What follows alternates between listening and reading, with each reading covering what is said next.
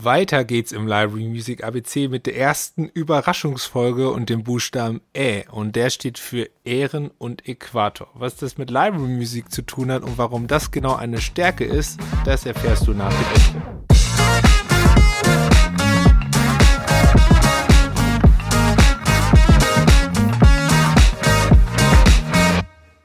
An dieser Stelle nochmal keine Angst, das sind definitiv die drei letzten Folgen des Library Music ABCs. Dann gehen wir wieder in das ganz normale Podcast-Format über, wo wir zu einzelnen Themen sehr, sehr tief einsteigen werden. Wir haben schon interessante Interviewpartner für den Podcast und es wird auf jeden Fall spannend bleiben. Aber die drei Buchstaben möchte ich noch gerne mitnehmen, denn dann ist der November auch wirklich voll. Heute geht's wie gesagt, um den Buchstaben Ä mit dem Titel Ehren und Äquator. Und in diesen beiden Begriffen liegt eine der großen Stärken von Library Music. Denn es gibt kaum einen einfachen Weg, authentische Musik zu finden, die sich auf eine bestimmte Ära, also auf eine bestimmte Zeit bezieht, die zeitgenössisch ist. Das geht auf zwei Arten. Entweder man hat Originalaufnahmen, das ist natürlich genau für die Zeiten relevant, wo es überhaupt schon Aufnahmen gab. Und äh, auf der anderen Seite haben wir die zeitgenössische Interpretation einer Ära. Nehmen wir mal Mittelaltermusik.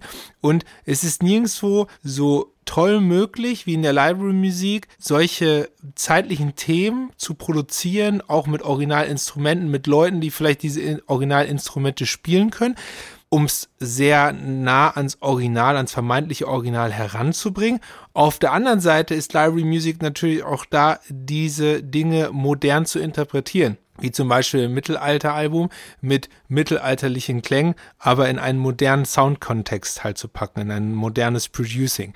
Ähm, gerade bei so Ehren wie 50er, 60er, 70er, wo es einfach extrem viele Studioaufnahmen gibt, die noch nie veröffentlicht wurden von bekannten wie unbekannten Bands, das ist natürlich super cooles Material, denn diesen authentischen Vibe dieser Zeit und der unterschiedlichen Musikgenres, nehmen wir mal den Jazz, den Funk, den Blues, den findet man so nirgendwo anders. Und der große Vorteil ist natürlich an Library Music, dass du hier lizenzmäßig safe bist. Also es sind nicht irgendwelche Stücke, über die du einfach stolperst und denkst dir, oh, ich benutze das jetzt mal und keine bekannten Künstler, wo man vielleicht anfragen muss und dann unter Umständen sogar mit Erben zu tun hat, die dann für die Lizenz um, äh, für die Benutzung auch eine Lizenzsumme wollen, sondern du bist da total safe. Und das ist sexy, weil du authentisches Material bekommst, wenn du zum Beispiel eine, in einer historischen Doku unterwegs bist oder du einfach einen besonderen Akzent setzen willst. Und das gleiche gilt für das zweite Wort mit R, nämlich den Äquator.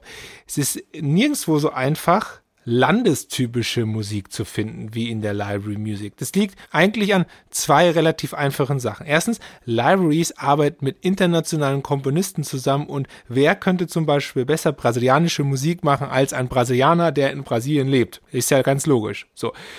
Ähm, und deshalb ist die Musik, die in lokalen Bezug auch, auch meistens sehr, sehr authentisch. Und in der Library Music kann man sich ganz gezielt auf eben diese Projekte einschießen. Und hier kommt dann zusätzlich noch hinzu, dass man innerhalb äh, dieses Lokalkolorits, wie ich es gerne nenne, dann natürlich auch unterschiedliche Facetten hat zwischen traditionell, modern, Pop, also die ganzen unterschiedlichen Genres noch. Und das gibt dir halt eine Fülle an Auswahlmöglichkeiten regionaler Musik, an Weltmusik, die du perfekt in Reportagen und Dokumentationen benutzen kannst, die halt genau diesen lokalen Bezug haben.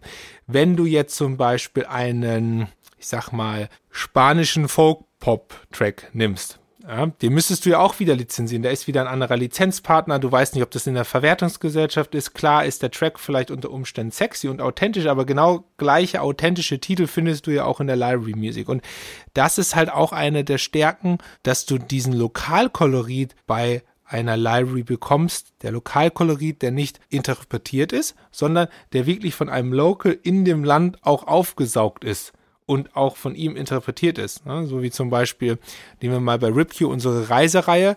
Da ist das Album über Irland von einem Iren gemacht worden der zwar in Hamburg lebt, aber ist es von einem Iren gemacht worden und dadurch natürlich sehr authentisch, was die Klangwelt angeht. Man kann sich sehr schnell in den Bildern verlieren, weil die Person natürlich auch diese Bildwelt halt extrem vor Augen hat, weil es halt Heimat ist. Und das macht es extrem authentisch. Und auch hier wieder der gleiche Vorteil, wie ich schon sagte, mit der Lizenzierung. Und das ist neben all den anderen Sachen, die ich bereits im Library Music ABC erzählt habe, ein extremer Vorteil. Diese Ehren und das Thema der Weltmusik. Apropos Weltmusik, morgen wird es uns zu unseren Nachbarn verschlagen. Und zwar nach Österreich und in die Schweiz. Denn genau darum geht es morgen in der vorletzten Folge des Library Music ABCs. Wenn dir diese Folge hier gefallen hat, vergiss nicht, mir eine Bewertung dazulassen. Drück für ein Abo auf die Glocke oder auf Abonnieren. Das würde mich mega freuen, denn auch in Zukunft willst du ja keine Folge von Musik im Hintergrund verpassen. Wir hören uns morgen wieder. Bis dahin eine kreative Zeit und keep ripping.